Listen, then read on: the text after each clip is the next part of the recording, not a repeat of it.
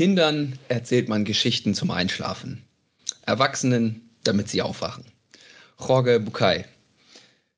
Ja, und mit diesem Zitat herzlich willkommen zurück zu einer neuen Folge ähm, des Podcasts für nicht entscheidbare Fragen. Siehst du, jetzt hast du mich im Vorgespräch schon ein bisschen verwirrt, was ich jetzt sage. ähm, das geht ja schnell bei dir. ja, geht schnell. Ähm, aber ich bin aufgewacht. Ähm, ja, wie üblich mit euren Host meiner Wenigkeit, Lennart Stechmann und meinem kongenialen Podcast-Partner, dem Anwalt für Ambivalenzen, Dr. Klaus Wiederdrone. Hi KD. Ja, hallo Lennart. Ja, vielen Dank fürs Einstiegszitat. Äh, das heißt, du bist jetzt wach und brauchst keine Geschichte zum Aufwachen als Erwachsener, oder? nee, ich brauche einen Podcast zum Aufwachen. ah ja, okay. Na, den nehmen wir ja jetzt auf. Von daher genau. gucken wir da genau. gut nach vorne. Ja. Im Laufe der Folge sollte ich hoffentlich aufwachen. Genau. Ja, wie, wie, wie schaut es bei dir aus? Bist du schon wach oder brauchst du auch noch eine Geschichte? Äh, ich war schon mal sehr wach heute. Ich, äh, nachdem äh, der Tag zu Ende geht, äh, glaube ich, äh, werde ich vielleicht eher müde, aber ich bin sehr energetisiert. Das neue Jahr hat ja begonnen mit neuem Schwung und mein Gesundheitszustand scheint sich auch zu verbessern, der mich im letzten Jahr noch sehr gequält hat. Wunderbar. Und da merke ich, dass mir viele Dinge leichter fallen und die wie sagt man, die Lebenszufriedenheit, äh, Lebensqualität ist ja das ja. Wort äh, in Anführungszeichen, wird dann wieder mehr. Also was vorher schwer ging, wird ein bisschen leichter. Und von daher habe heute einen interessanten Termin in Frankfurt wahrgenommen, ein interessantes Gespräch gehabt. Ja, also von ja. daher bin ich heute ganz gut drauf.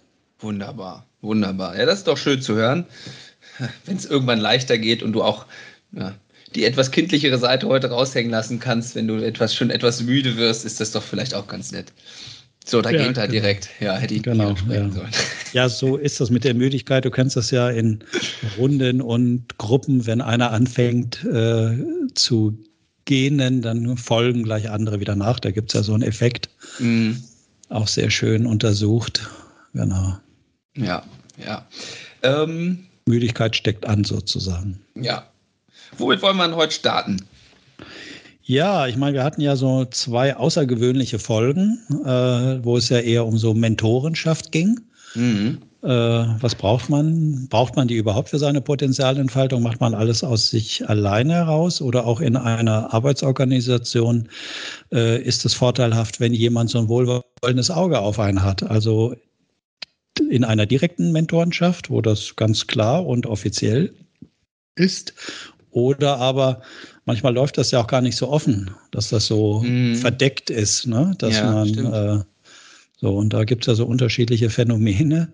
Äh, oder artet das dann in so Art äh, Seilschaften aus? Das ist ja auch manchmal so ein Vorwurf, der ganz gern Männern ja gemacht wurde, so eine Männerseilschaft früher, dass äh, Männer auf diese Art dazu beigetragen haben, dann vielleicht auch Frauen nicht richtig nach oben kommen zu lassen. Jedenfalls war das mal ein äh, ein Argument, was mir mal eine HR-Leiterin mitgeteilt hat von einer Firma, ähm, dass man die Seilschaften von Männern unterbinden müsste. Aber das ist also, es. Weil die dann quasi ihre Mentees immer genau. bevorzugen genau. und andere dann darunter leiden. Ja, ja okay, verstehe. Hm, ja, hm. So. Und äh, ja, und dass dadurch andere, andere ausgeschlossen werden. Aber er war ja der Punkt, und da hatten wir ja äh, Bernhard eingeladen. Mhm. Und er hat ja noch mal so ein bisschen erzählt, wie er das äh, gemacht hat als langjähriger Institutsleiter mit circa 200 oder 250 äh, Praktikanten. Mhm. Äh, auf welch, worauf achtet er da, äh, die für ihn eher unterstützungswert und förderungsfähig sind? Ja. Mhm. ja. Ja, das fand ich auch echt äh, spannend zu hören, was er da erzählt hat. Vor allen Dingen da auch worauf er dann achtet, in welchen Situationen er dann merkt, okay, das ist mhm. jemand, äh, da möchte ich auch meine Energie, weil das ist ja auf beiden Seiten der Mentorenschaft, äh, die Sache auch meine Energie äh, investieren und woran er das dann festmacht, dass das dann die kleinen Dinge sind ne, und nicht ja. irgendwie ne, das Offensichtliche, was direkt ins Auge springt. Ja, genau. Ja, also von daher äh, gab es Feedback. Ich habe äh, Feedback gehört von jemandem, der fand das, äh, ich glaube, es war jetzt eine Frau, die fand das ganz berührend. Mhm. Äh, dann habe ich ein anderes Feedback gehört, denen waren das ein bisschen zu esoterisch, habe ich gehört, war so ein, war so ein Ausdruck. Ja, okay. fand ich auch äh, sehr spannend, wo ich doch gerade so hart linear wissenschaftlich unterwegs bin und die Muster so hart rausarbeite. Ich, ich verweise nochmal auf, äh, auf das Zitat, Daten sind alles. genau, genau, Daten sind alles. Ja, aber vielleicht hängt das damit ja auch so ein bisschen zusammen, was der Bernhard ja besonders mit seiner Methodik ja auch anspricht, sind ja eher die sagen wir mal, die unbewussten Bewertungssysteme. Also, oder positiv formuliert, man versucht die Restriktionen, die unser bewusstes Denken hat, ja. die versucht man ja mit diesen indirekten Methoden zu umgehen. Damit mhm. die, oder wenn man das so ein bisschen psychoanalytisch ausdrückt, in so einem alten Ausdruck, die ganzen Abwehrprozesse, wie gesagt, ich spreche ja eher von Schutz, mhm. Mhm. Schutz und Absicherung, äh, dass man, dass es da eine Wirkung gibt, die eben gar nicht so bewusst nur äh, äh, kognitiv wirken, sondern dass es auf einer tieferen Ebene wirkt und dass man sich gar nicht so richtig dagegen wehren kann. Also dass es da mhm. auch eine andere äh, Kraft gibt, die viel stärker ist als wie das bewusste Rationale. Mhm, mh. Ja, in dem Zusammenhang finde ich das spannend, wo du jetzt das gerade so erzählst, kann ich so ein bisschen die Verbindung herstellen. Ich war mhm äh, mal wieder ein bisschen auf YouTube unterwegs, habe ein paar Videos angeguckt, unter anderem von einem, das hast du mir zugeschickt, ist jetzt der Name, Malchor, der viel Pantomime gemacht hat, also sehr auf Körpersprache ja, geachtet hat. Und da habe ich mir mhm. jetzt noch mal so ein paar Videos angeguckt auf, auf YouTube, ganz interessant, wo der dann unterschiedliche Situationen im Arbeitsalltag quasi mhm. gezeigt hat, anhand von Rollenmodellen und dann beschrieben hat, äh, was da jetzt in der Körpersprache neben dem sprachlichen äh, rübergekommen ist. Und jetzt, wo du das gerade mit dem Unbewussten erzählst, war das da so wunderbar sichtbar, diese Aussagen, die ja sehr bewusst sind, also das Sprachliche versus das, was die Person nonverbal, also in ihrer Körpersprache gezeigt hat und das entweder untermalt hat oder das quasi komplett entgegengesetzt war. Ja, also ein Angebot mhm. ausgesprochen, aber die Körperhaltung war jetzt mal ganz klassisch Arme verschränkt oder Hände verschränkt, also eher abweisend. Und das fand ich auch hochspannend, weil da kann man mal sehen, wie stark doch dieses Unterbewusste dann doch wirkt. Genau, genau. Ja. Richtig. Und das ist ja vielen Menschen äh, nicht in jeder Situation so klar. Was habe ich für eine Körperhaltung? Äh, unterstützt die Körperhaltung das, was ich eigentlich zum Ausdruck bringen möchte?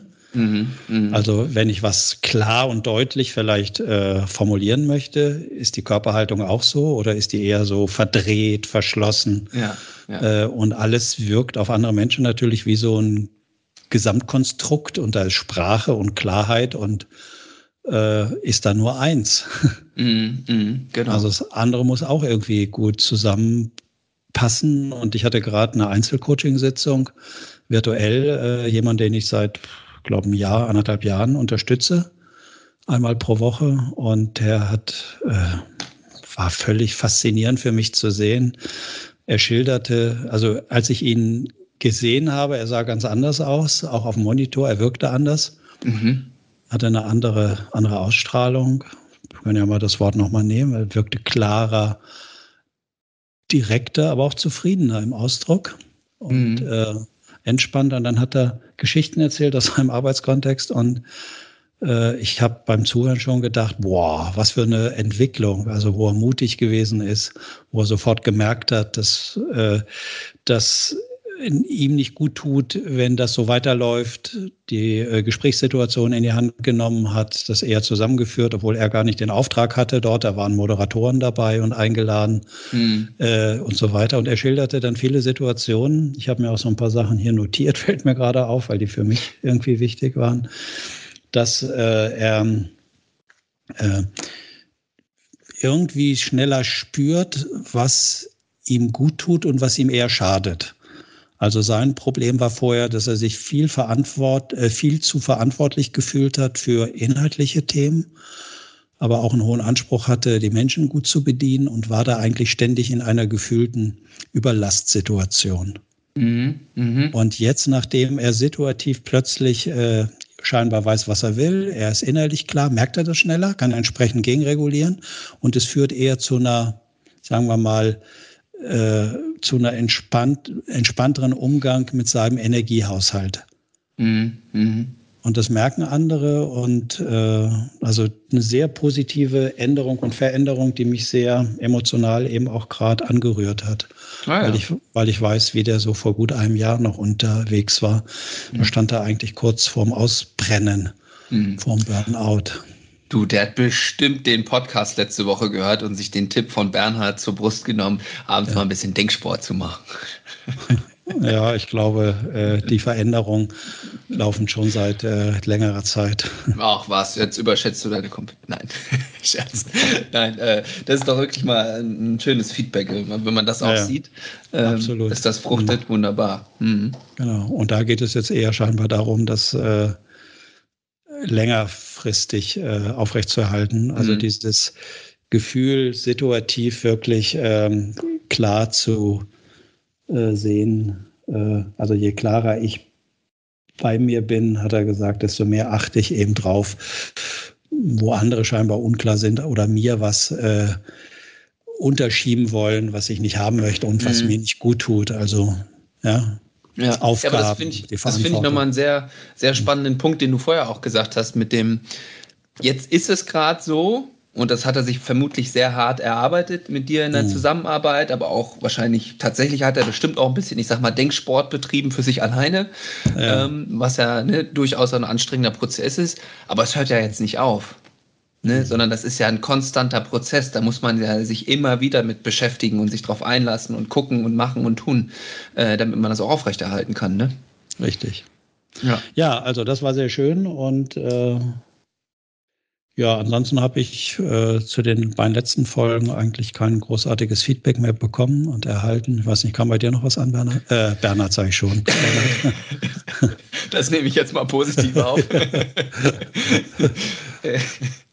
ähm, ja, ich habe durchaus auch Feedback bekommen. Also ähm, äh, eine Sache, die kann ich kurz abhaken. Es kamen mehrere Nachfragen zum Buch von, von oh, voilà, ähm, von, von Bernhard, dem Witzbuch. Das mhm. ähm, scheinen wir ganz gut verkauft zu haben oder scheint er ganz gut verkauft zu haben. Äh, da sind jetzt die Leute dran interessiert. Äh, manche sagten, oh, ich habe in letzter Zeit so viel schwer zu verdauende Bücher gelesen. Jetzt brauche ich mal was Leichtes, was Lockeres. Von mhm. daher keine Sorge. Ich packe heute den Link in die Show Notes, dann könnt ihr da äh, direkt zuschlagen. Mhm. Ähm, das war eine Sache. Und dann ging es noch um äh, äh, äh, ähm. ähm, ich habe es mir hier aufgeschrieben, einen Moment.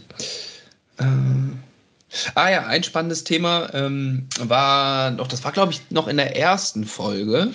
Ähm, und zwar ging es da um das Thema, auch was du gesagt hattest, ähm, von Prakt Umgang mit Praktikanten. Ähm, dass er da ja, glaube ich, erzählt hatte, dass die ganz selbstverständlich jetzt anfangen, auch ihn oder andere, äh, wie auch immer, zu duzen. Mhm. Ja, und er das aber eher, ich weiß gar nicht mehr, wie er es formuliert hat, aber auch als Zeichen des Respekts gesehen hat, dieses, dieses Siezen. Ähm, und ja, oder ein, ein, ein Zeichen des Anerkennens der Hierarchie, sag ich mal.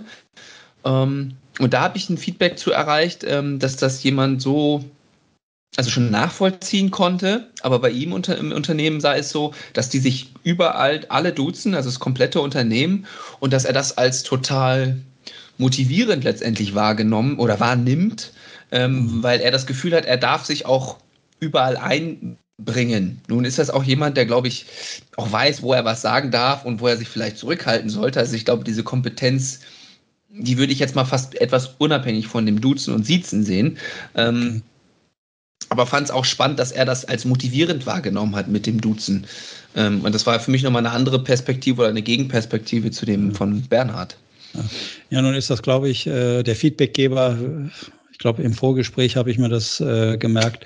Das ist ja noch ein recht junger Mann, glaube ich, ne? oder Frau. Ja, mein Alter, ja. Genau. Und von daher macht das wahrscheinlich nochmal einen Unterschied. Mhm. Äh, generationsmäßig. Also als ich was vor, vor zehn Jahren noch, glaube ich, 15 Jahren, wenn ich dann äh, bei so einem Konzern unterwegs war, auf so oberen Führungsebenen, da war man nur per se. Also ich zumindest mhm. nicht, weil nicht, weil mhm. ich das wollte, sondern das war da irgendwie der Umgang. Mhm. Heute mhm. ist man da sehr schnell äh, per Du. Ja, ja, eben. Also von daher Also das muss man sehen, wie die Kultur ist. Auf den einen wirkt das vielleicht so. Äh, auf jeden Fall bietet es sie ja auch Vorteile. Äh, wie Bernhard vielleicht sagte, das ist, naja, ich glaube, dass ich nicht, auch im Arbeitskontext, äh, äh, ist ja die Frage, ob man das schnell so offen, also so nah in der Beziehung haben möchte. Mhm. Mhm. Und äh, ich glaube, in den, halt in Amerika oder in den äh, angloamerikanischen äh, Ländern, also mit der Spra englischen Sprache, unterscheidet ja auch nicht sie und du. Ja, da ist es, finde ich, gerade im, im, Englischen oder im, im, Amerikanischen auf jeden Fall, ist das ja, finde ich, ein bisschen netter geregelt. Da ist es ja im Grunde ein Zusatz. Da sagt man dann einfach Sir oder Madam am Ende des Satzes, um nochmal zusätzlich Respekt auszudrücken, sag ich mal. Das ist ja, aber die Ansprache ja. an sich bleibt dieselbe. Genau, aber trotzdem haben die ja, und da gibt es ja auch Sprachuntersuchungen, äh, wie kann man trotzdem diesen, ich nenne das mal vielleicht Beziehungsunterschied, die mhm. Hierarchie, mhm. Äh, alter, jung oder irgendwie, mhm. äh, oder halt vom Status, wie kann man das trotzdem merken, dass das im Gespräch dabei ist?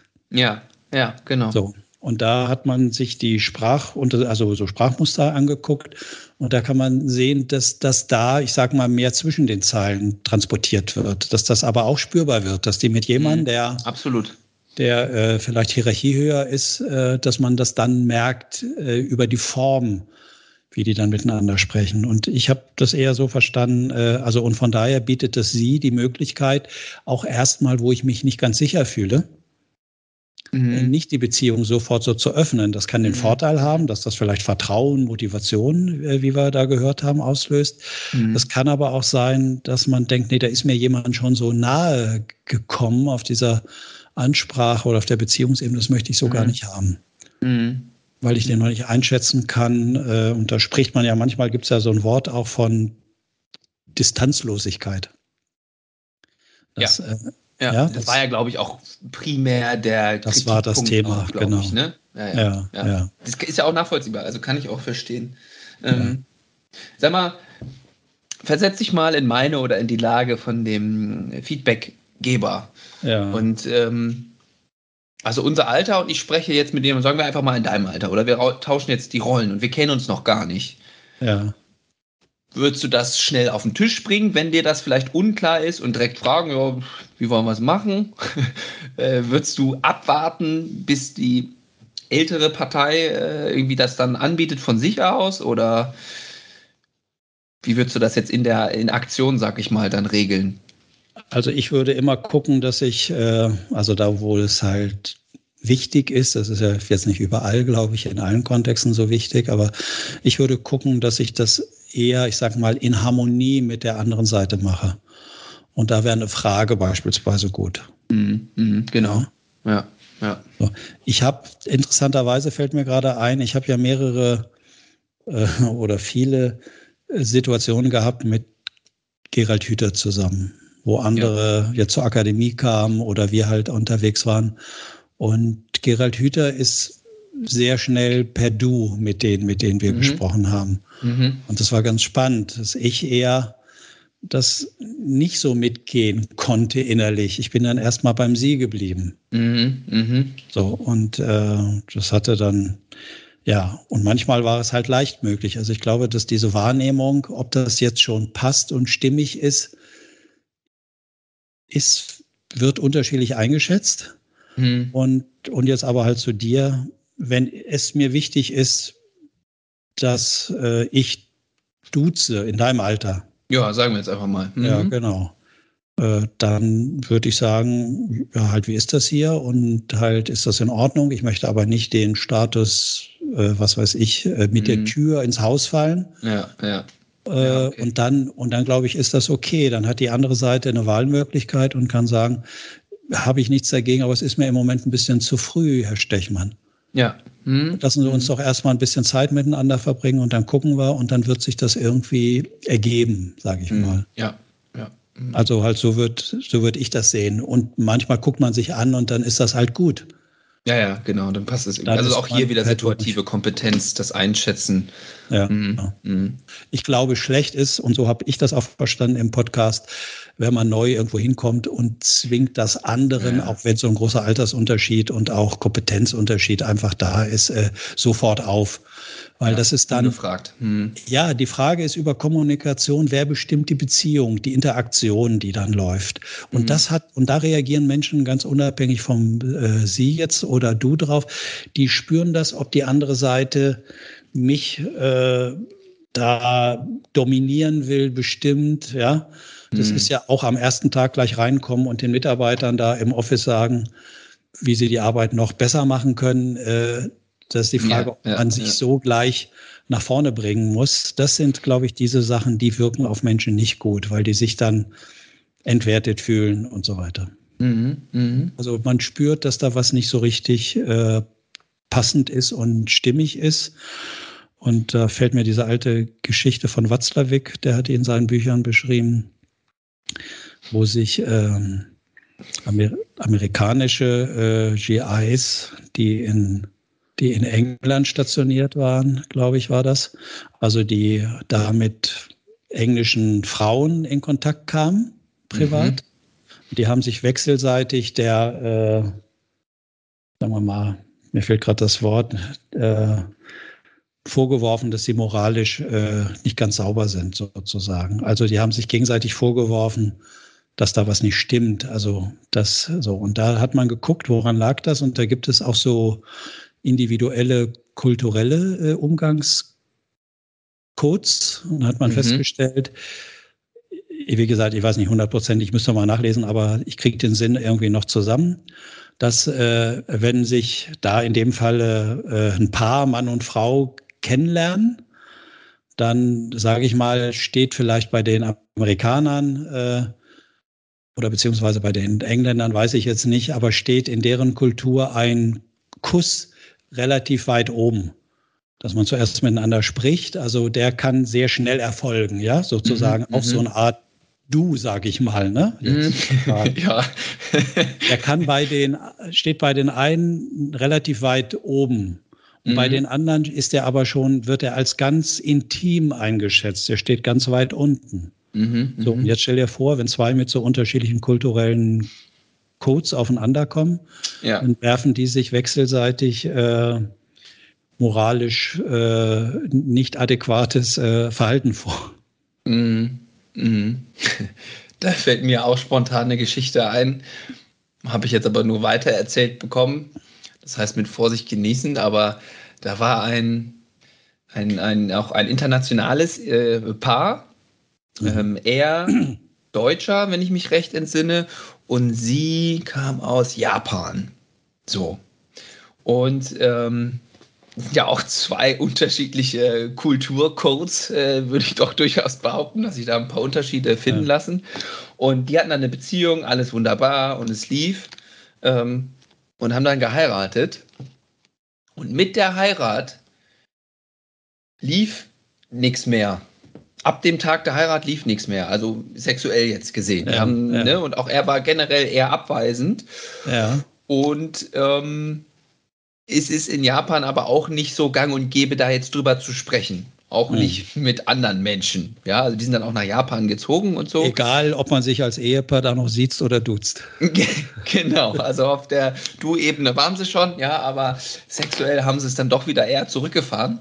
Relativ mhm. drastisch. Und dann kam wohl irgendwann raus, dass das in Japan ganz normal ist, weil die dann äh, ins Freudenhaus gehen, die Männer an den Wochenenden aber die Frau quasi sexuell maximal noch zum Kinderkriegen, wenn ich das richtig verstanden habe, aber ansonsten war es das. Und diese Frau hat, wusste das, äh, wusste das nicht. Ja, und bis äh, die das rausgefunden hat, musste die dann irgendwie echt eine ganz enge Freundin dann mal so ganz vorsichtig vortasten, ja, woran könnte das denn liegen? Und hat ihm das erzählt und dann, gut, hatte die Ehe auch keinen Fortbestand mehr. Ja. Ähm, Gut, aber ich hoffe, dass diese Geschichte jetzt nicht dazu beiträgt, dass ich dich hier verliere und du jetzt nach Japan übersiedeln willst. Nee, also eher das Gegenteil bewirkt. Ah, ja, okay, gut. Ich habe es jetzt anders verstanden, weil ja scheinbar der Gang ins Freundenhaus hatten wir ja letztens auch in unserer letzten ja, Sendung, ja, ja. scheinbar sozial akzeptiert ist. Ja, gut. gut. So, ich glaube, das war es auch an Feedbacks. oder? Dann lass uns ah, schnell nee. so nennen. Ja. Zu den eine Sache habe ich noch. Äh, wir hatten ja kurz angeteasert unsere Pläne für eine Initiative, wo du auch vorhin von Gerald gesprochen hast, der da ja auch mit dabei ist, ähm, mhm. die Generationen äh, zusammenzubringen. Mhm. Passt ja jetzt auch gerade zu dem Thema.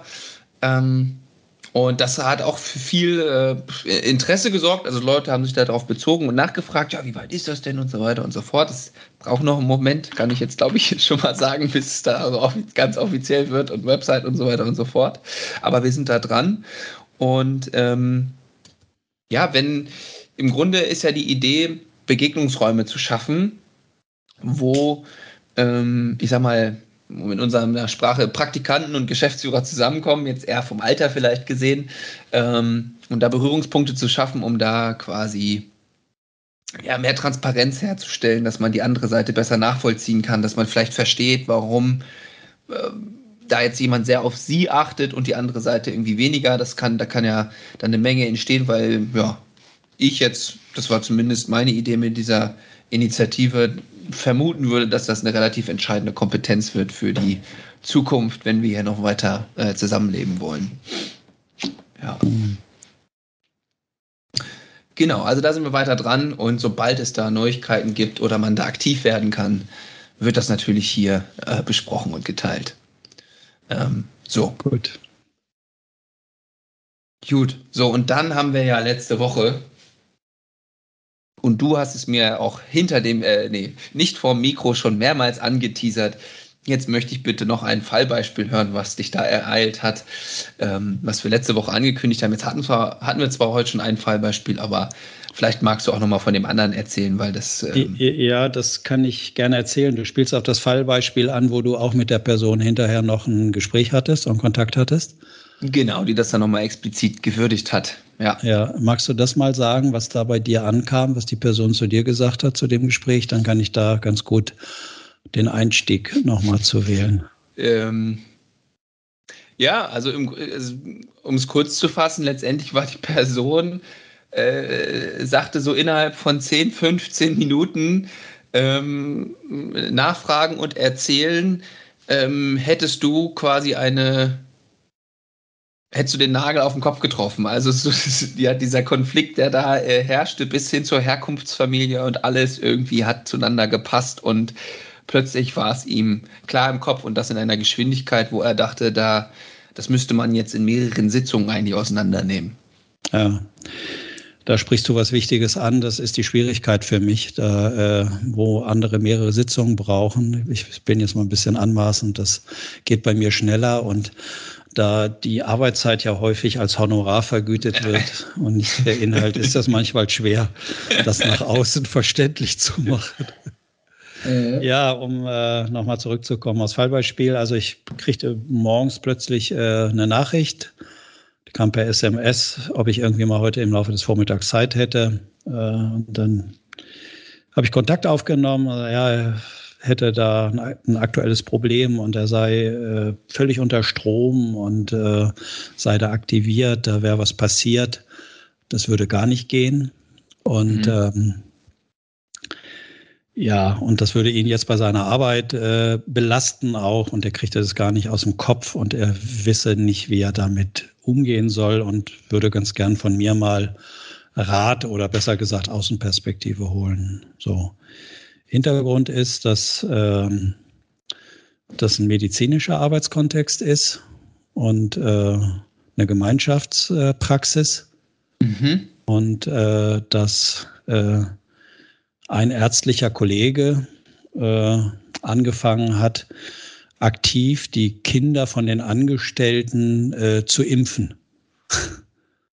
und äh, ja, ja, das ist jetzt leider halt im Kontext, ich weiß, das ist leider politisch aufgeladen, aber unsere Hörerinnen und Hörer werden jetzt vor die große Aufgabe gestellt, ob sie ihre äh, emotionale Aufladung dem Impfthema gegenüber so weit runterfahren können, dass sie das Eigentliche dahinter hören, worum es geht. Mhm. Mhm. Ja. Äh, da war es sogar noch ein familiärer Kontext. Das war also der äh, sag ich mal, der Schwager als Arzt, der dann äh, die Neffen und Nichten angesprochen hat und die Eltern dann überzeugt hat, dass es doch gut wäre, die zu impfen. Und okay. hat das dann, mhm. hat das gemacht. Also hat seine Vertrauensposition aus der Sicht derjenigen, äh, von dem, von der Person, die mich da angerufen hat, genutzt. Und mhm. er hat selbst auch Kinder und äh, war da völlig unter Strom und sagte, das geht doch nicht und, und so weiter. Naja, und beim Zuhören, wenn du jemand zuhörst, dann, das ist ja so mein, mein, meine Hauptmethode, wie Sprache benutzt wird, was tauchen dafür Bewertungen der Situationen auf, ähm, wer sieht sich da als Opfer und so weiter.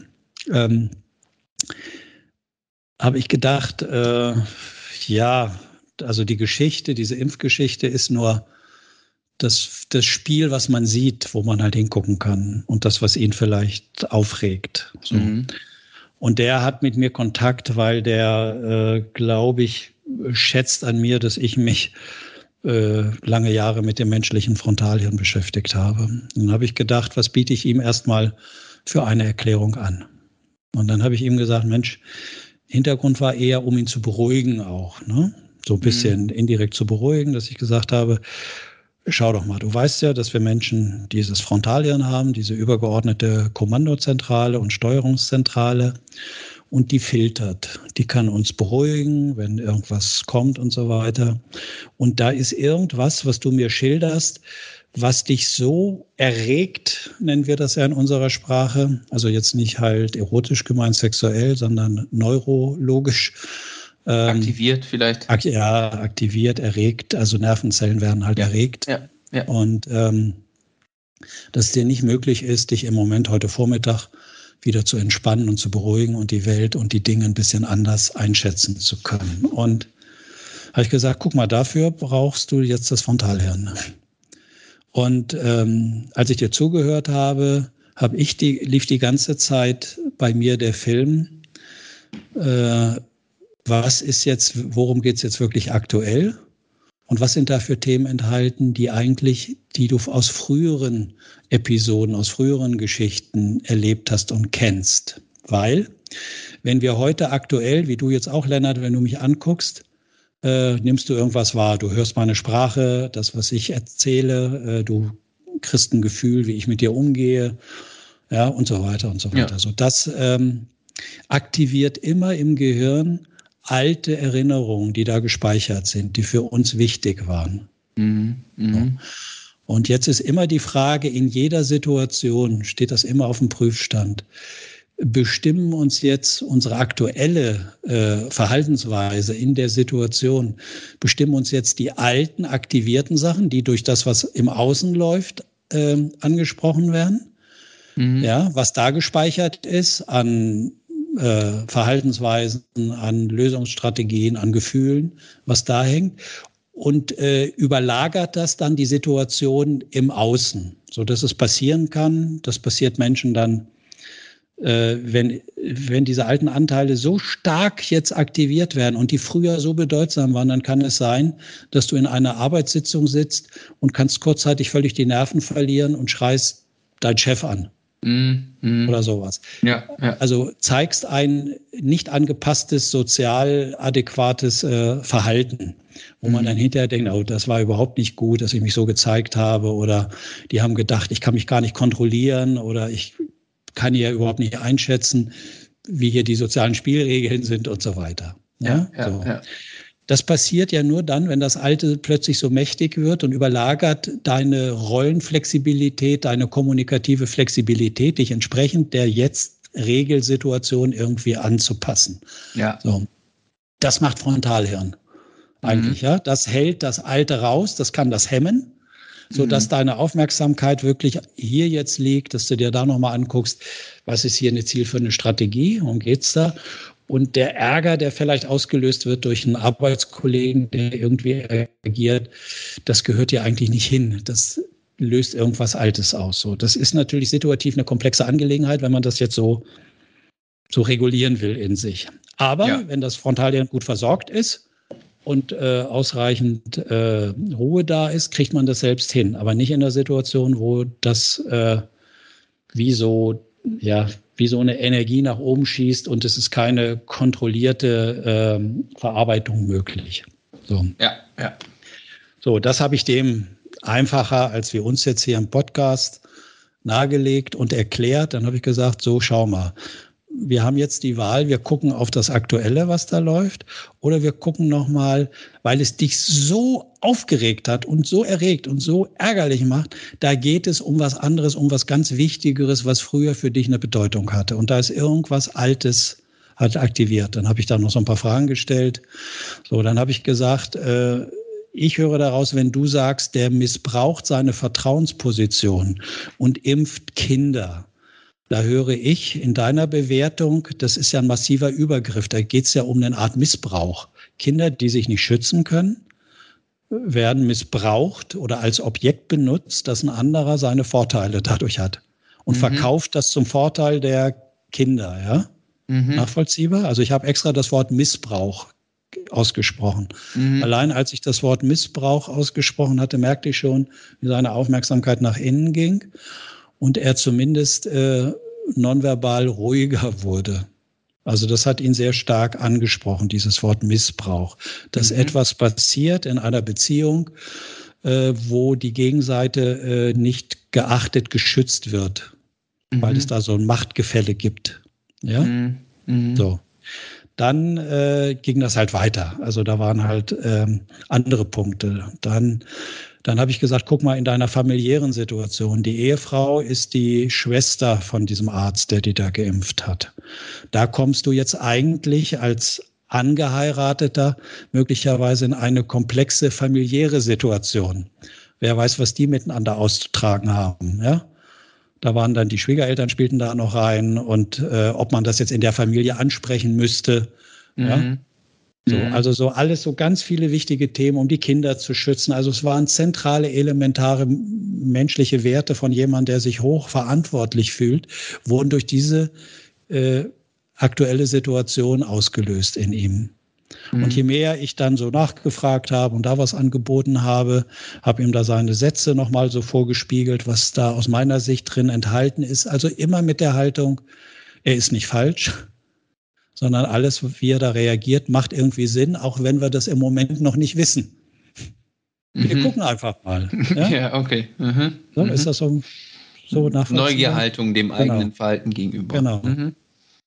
Und dann waren wir irgendwann da weit und dann habe ich gesagt, guck mal, wenn das so mächtig war, dass du jetzt so mächtig auf diese Situation reagierst, dann bin ich mir zu 100 Prozent sicher, dann hat es in deinem Leben früher als Kind möglicherweise äh, ein ähnliches Erleben gegeben, wo etwas passiert ist gegen deinen Willen, was dich in ganz große Schwierigkeiten gebracht hat.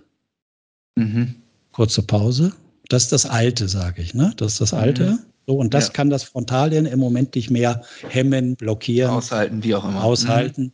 So, das drückt jetzt so auf das Aktuelle und wenn das rausdrücken würde, könnte er sich mit in kurzer Zeit äh, in eine ganz schwierige Lage bringen, Familie. Er könnte zum Außenseiter ja. werden, er könnte zum Ankläger werden. Also mhm. ja, mhm. alles könnte. Gerade bei dem Thema. ja, ja, absolut. So, und dann hielt er kurz inne und dann sagt er, sagt er, jetzt fällt mir gerade ein, äh, dass meine Mutter, meine eigene Mutter, hat mein Schwiegervater, der spielte jetzt in dem Spiel, ich will das nicht alles im Detail ausrollen, auch eine Bedeutung. Und die hat den angerufen, so nach dem Motto, was läuft denn da eigentlich in der Familie, die sich, sag mal, nicht impfen lassen wollen? So, mhm. und da fiel ihm ein, das ist genau die Sache, die er äh, seiner Mutter immer noch nachträgt, dass die damals als Kind auch immer irgendwo angerufen hat. Und hat dann gegen seinen Willen äh, und immer mit so einer Haltung, ich mach das mal, weil der Junge kann es ja noch nicht. Ja, okay. Ja, und das hat, das saß so tief, da hat er sich häufig so beschämt gefühlt mhm. vor anderen, obwohl er eigentlich ein erwachsener, hochkompetenter Mensch ist und Mann. Mhm. Ja? Mhm. So. Und plötzlich hat er das gesehen was wie das Alte, diese aktuelle Situation bestimmt hat und überlagert hat. Und ja. dann ging es nur noch darum, ein paar Fragen zu stellen. Ich bin dann immer, immer offen. Also ich versuche eine ganz, ganz neutrale Haltung einzunehmen, wie ich das oft schon gesagt habe. Habe ich gesagt, guck doch einfach. Jetzt spielen wir es nochmal durch. Angenommen, du machst das jetzt. Wozu wird das führen? Und dann braucht, dann fällt den Leuten das selbst ein. Und dann sagte der Mensch, ich habe äh, jetzt wirklich innerhalb von zehn Minuten habe ich gemerkt, der ganze Dampf, die Erregung, ich bin, ich bin so ruhig geworden, ich kann das jetzt plötzlich selbst sehen und wir müssen gar nicht weiter sprechen. Ich habe jetzt sofort Handlungsoptionen und ich weiß, wie ich mich da äh, verhalten muss. Mhm. Und das erste Man kommt war selber auf die Lösung. Ja, wunderbar. Genau, genau. Und ja. das war, das war sehr schön. Ich ist das so ein bisschen nachvollziehbar, was da passiert ist? Ja, ja, ja, doch, würde ich ähm, sagen. Also gerade mit der Vorerklärung da, was etwas Altes wirkt rein genau. und bestimmt die aktuelle Handlung. Und sobald man das sehen kann, ist das wie ein Brain Pop und die Wahrnehmung die, der genau. inneren Prozesse wie auch im Außen verändert ja. sich und ist nicht mehr vergleichbar wie vorher. Genau. Und da diese äh, Erfahrungen, die Menschen gemacht haben, die Kinder gemacht haben, wo sie sich nicht adäquat äh, angesprochen gefühlt haben, für voll genommen haben, entwertet wurden, ihnen Kompetenz abgesprochen wurde, beschämt wurden und so weiter. Das sitzt ganz tief ja. im sogenannten äh, halt Zwischenhirn.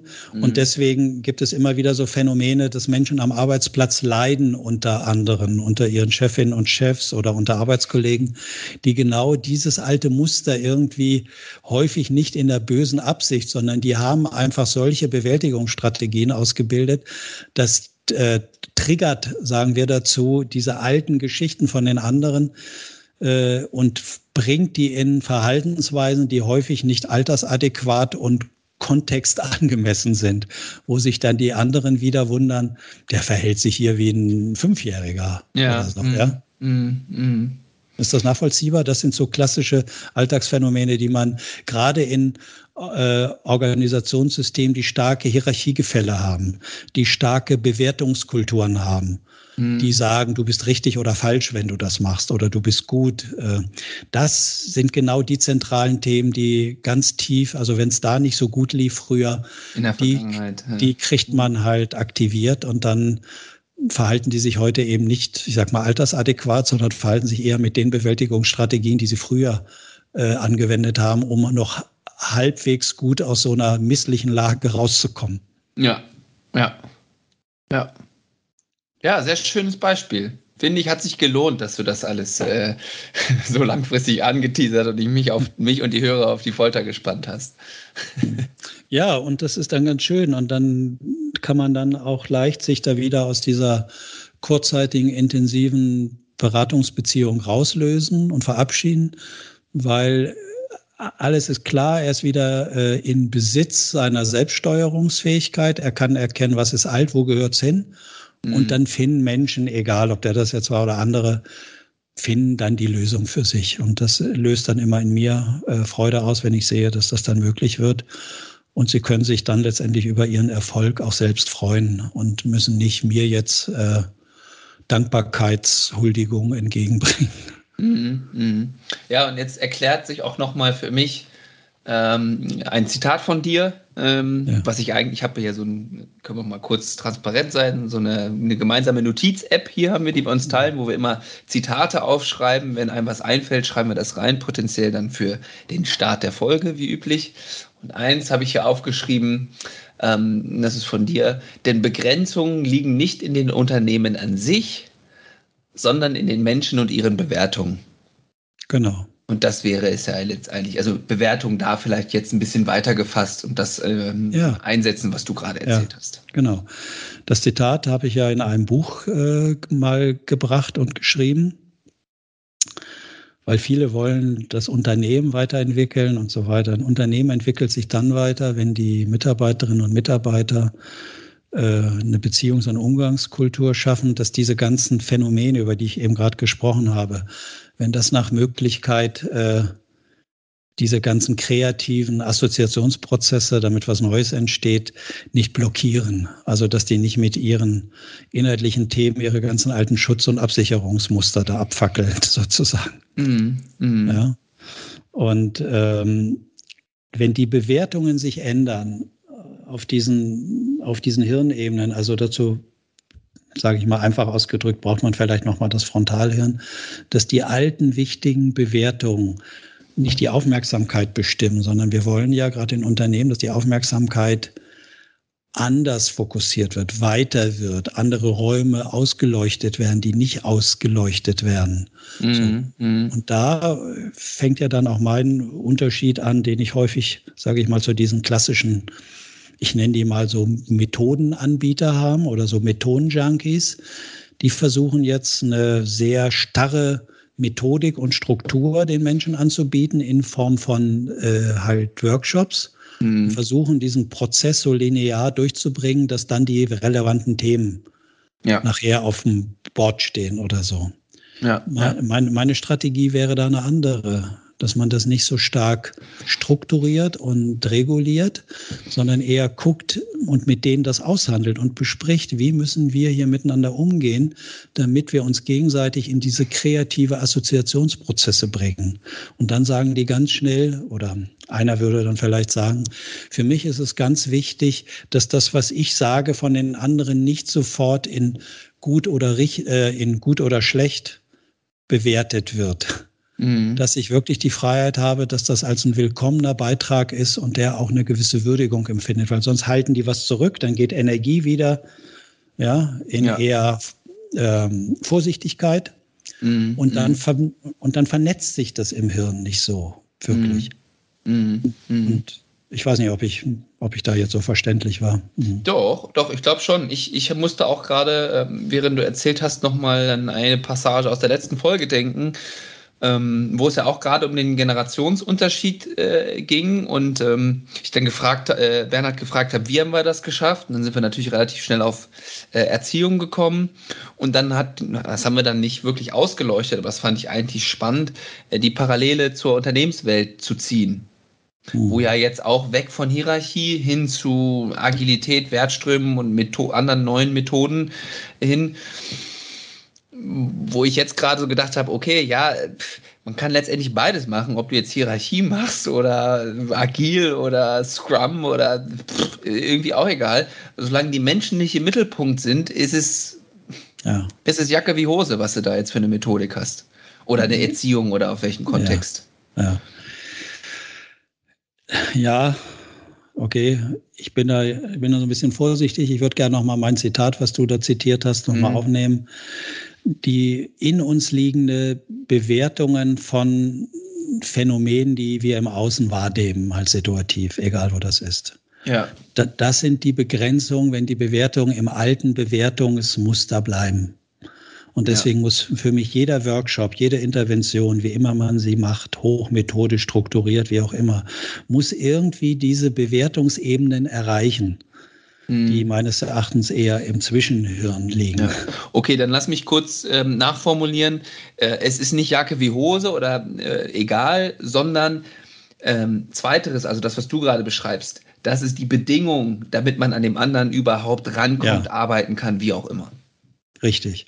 Ja. Ne, so wie es äh, in, diesem, in diesem angesprochenen Fallbeispiel war, dass dann die Bewertung plötzlich eine andere war. Es ging nicht mehr um den Schwager, um die Missbrauchssituation, mhm. sondern das kann der ja so machen. Die Kinder, die der da impft, die haben ja Eltern. Ja. Die sind doch in der Verantwortung. Das muss er doch nicht stellvertretend übernehmen. Ja. Ja. Mhm. So. Mhm. Das ist so ähnlich wie wenn du das Gefühl hast, da bei deinen Nachbarn laufen Missbrauchssituationen zwischen Eltern und Kindern ab, dann ist auch die Frage, ob man sich da einmischt oder ob man sich da nicht einmischt. Mhm. Ich glaube, da haben wir Deutschen ein spezielles Verhältnis zu. Gut, wenn du da schon klarer bist. also nicht zum Missbrauch, sondern das ja. ist jetzt vielleicht ein extremes Beispiel. Ja. Ich meinte jetzt so. Ich wollte nur sagen, wenn man das nicht ganz genau weiß, wird es schwierig. Mhm. Oder man kommt in einen Abwägungsprozess. Mir geht es aber nur darum, dass er erkennt, es geht nicht um die Situation an sich, dass er den Schwager jetzt irgendwie sich zur Brust nehmen muss oder wie auch immer, sondern die Verantwortlichkeiten liegen bei den Kindern, bei den anderen Kindern, bei den Eltern. Mhm. Und für ihn war es eher wichtig, dass er das Gefühl hat, dass seine Mutter einen Übergriff macht. Und das ist die Aktivierung des alten Musters, was er aus seiner Familie erkennt. Ja, ja. Mhm. So. Und damit fällt sofort jegliche Erregung und Spannung oder Ärger, die auf der aktuellen Situation liegt, ist dann weg. Mhm. Dann kannst mhm. du den Schwager wieder als Schwager sehen, dass der das vielleicht in einer guten Absicht macht. Ja, ja. Impfen, Impfen ja auch in einer guten Absicht geschehen sollte und nicht in einer schlechten, in einer Übergriffs- oder Missbrauchsbeziehung stattfindet. Ja, ja. Das, das mhm. sind ja Menschen, die wollen Gutes tun, die wollen ja helfen. Ja. Erstmal.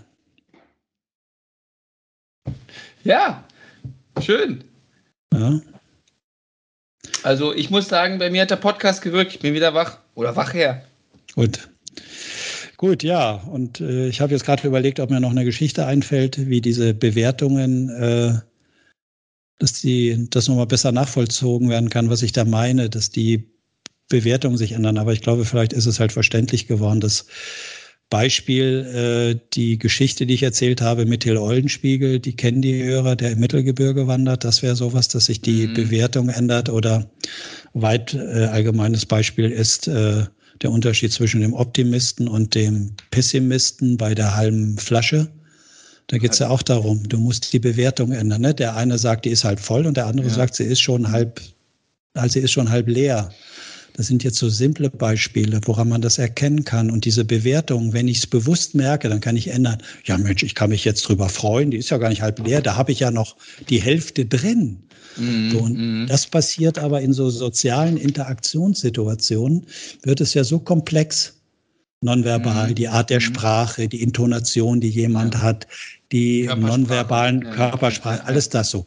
Und das wirkt ja so so extrem auf, äh, auf die alten Erinnerungen. Es werden immer im Gehirn die Areale wieder aktiviert, die äh, jetzt durch die Ähnlichkeit im Außen, das sind zwar andere Menschen, häufig ja. im Arbeitskontext, aber es geht nur um die Art der Muster, die die dann auslösen. Und deswegen fahren wir Menschen wie in so einer Zeitmaschine. In Arbeitssitzungen und Arbeitsmeetings können wir dann ganz schnell auch mal in frühere Zeiten in unseres Lebens halt zurückfahren und dann kriegen wir auch so einen Ausdruck und sehen dann auch plötzlich so aus. Dann sehen wir auch wieder so aus, wie der Schüler damals in der Schule ausgesehen hat, als er sich nicht so wohl gefühlt hat, als er vom Lehrer beschämt und vorgeführt wurde. ja. ja. das ist so. Verrückt. Der, ja, das ist so. Zu was Na wir gut. Menschen alles fähig sind, unbewusst. Ja, und die wenigsten wissen eigentlich gar nicht so richtig, was da für Fähigkeiten in uns schlummern. Und äh, wie wir dann auch arbeiten. Ne? Das ist immer, immer in jeder Situation wird das Gehirn immer mit einer alten, wichtigen, eingebrannten Erinnerung konfrontiert und dann muss das Gehirn wirklich auslesen, was gehört eigentlich zu früher mm. und was mhm. gehört mm. jetzt dahin. Ne? Ja, muss ich gerade nochmal an ein altes Zitat denken. Es gibt drei Dinge, die extrem hart sind. Äh, Stahl, ein Diamant und sich selbst kennen. Ne? Genau, genau. Ja. Und bei Menschen, die jetzt wirklich ganz schlimme, traumatisierende oder traumatisierte Erfahrungen gemacht haben, ich glaube, Lennart, du kannst dich erinnern an die Geschichte, die ich mal in einem klinischen Workshop erzählt habe, wo du dabei warst. Diese Frau, die da über viele Jahre kam, die eine Missbrauchserfahrung hatte, die von ihrem Vater missbraucht wurde. Das war aber nicht so richtig klar. Sie wusste nur, da war irgendwas. Das war aus ihrer Erinnerung weg. Und die, sie hatte das Gefühl, dass die Mutter sie dem Vater sozusagen äh, hingegeben hat, damit die ihre Affäre leben kann. Das war so ihre Geschichte, als sie mal kam. Und äh, eine Empfehlung hatte sie zu mir, weil ich früher aufgrund meiner äh, forensischen Tätigkeit habe ich auch recht viele Gutachten äh, halt gemacht oder machen müssen. Und dürfen. die dürfen ja, äh, die hatte eine Empfehlung, weil die einen Bauarbeiter in eine Grube gestoßen ah, hat, oh, wo unten so spitze Betoneisen äh, schon eingelassen Stamm. waren für die nächste Schicht, also Stahl kann man in, in der Beispiel.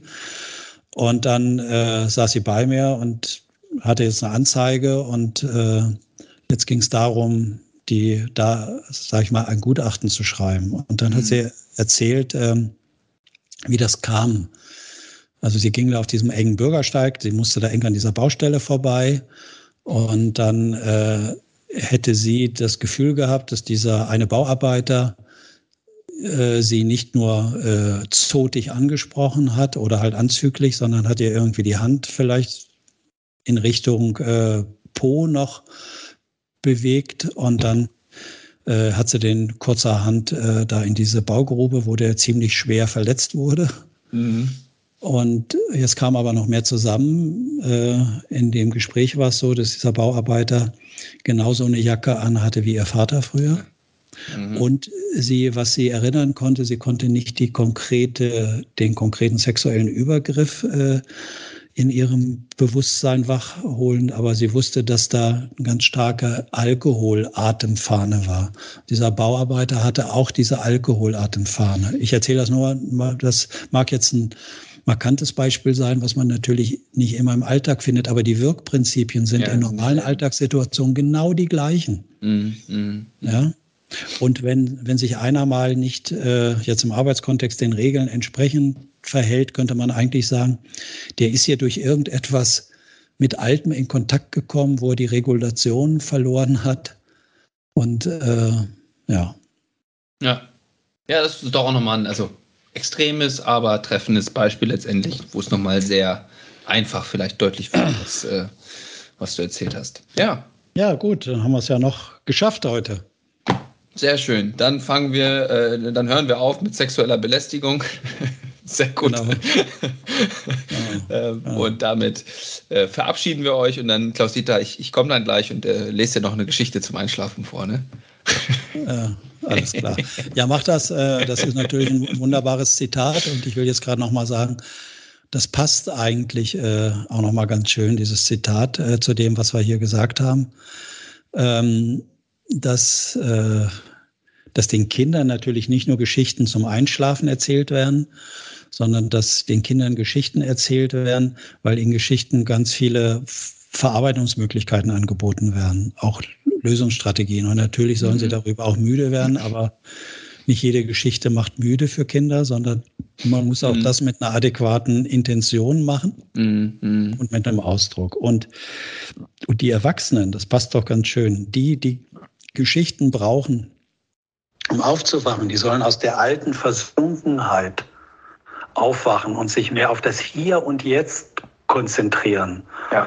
Und ich konnte mir dieses Zitat von Goethe nie merken, äh, es hängt aber in der Kölner Uni, soll das hängen. Äh, da hängt irgendwie so sinngemäß, lerne zunächst zu sehen, was dir irgendwie dünket oder vor Augen liegt.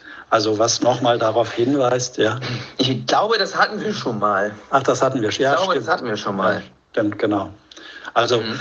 ja, also, dass man das wirklich klar erkennen kann und das nicht verzerrt, vermischt, durcheinander mhm. wirbelt mit diesen ganzen alten Phänomenen. Und das ist genau die Ursache, äh, für diese ganzen psychologische Forschung von, warum ist Wahrnehmung so unterschiedlich, warum erkennt man was anderes, warum mhm. verzerren manche Menschen einfach einen objektiven Gegenstand und sehen da was, was wir beide nie sehen würden. Mhm. Ja. ja. Das wäre doch mal eine äh, interessante Denksportaufgabe, wie sie ja auch ähm, ähm, Bernhard formuliert hat, dass man das vielleicht auch für sich mal als Fragestellung mitnimmt. Ne, wo es vielleicht Situationen gibt, wo man sich plötzlich nicht adäquat, sag ich mal, verhalten hat.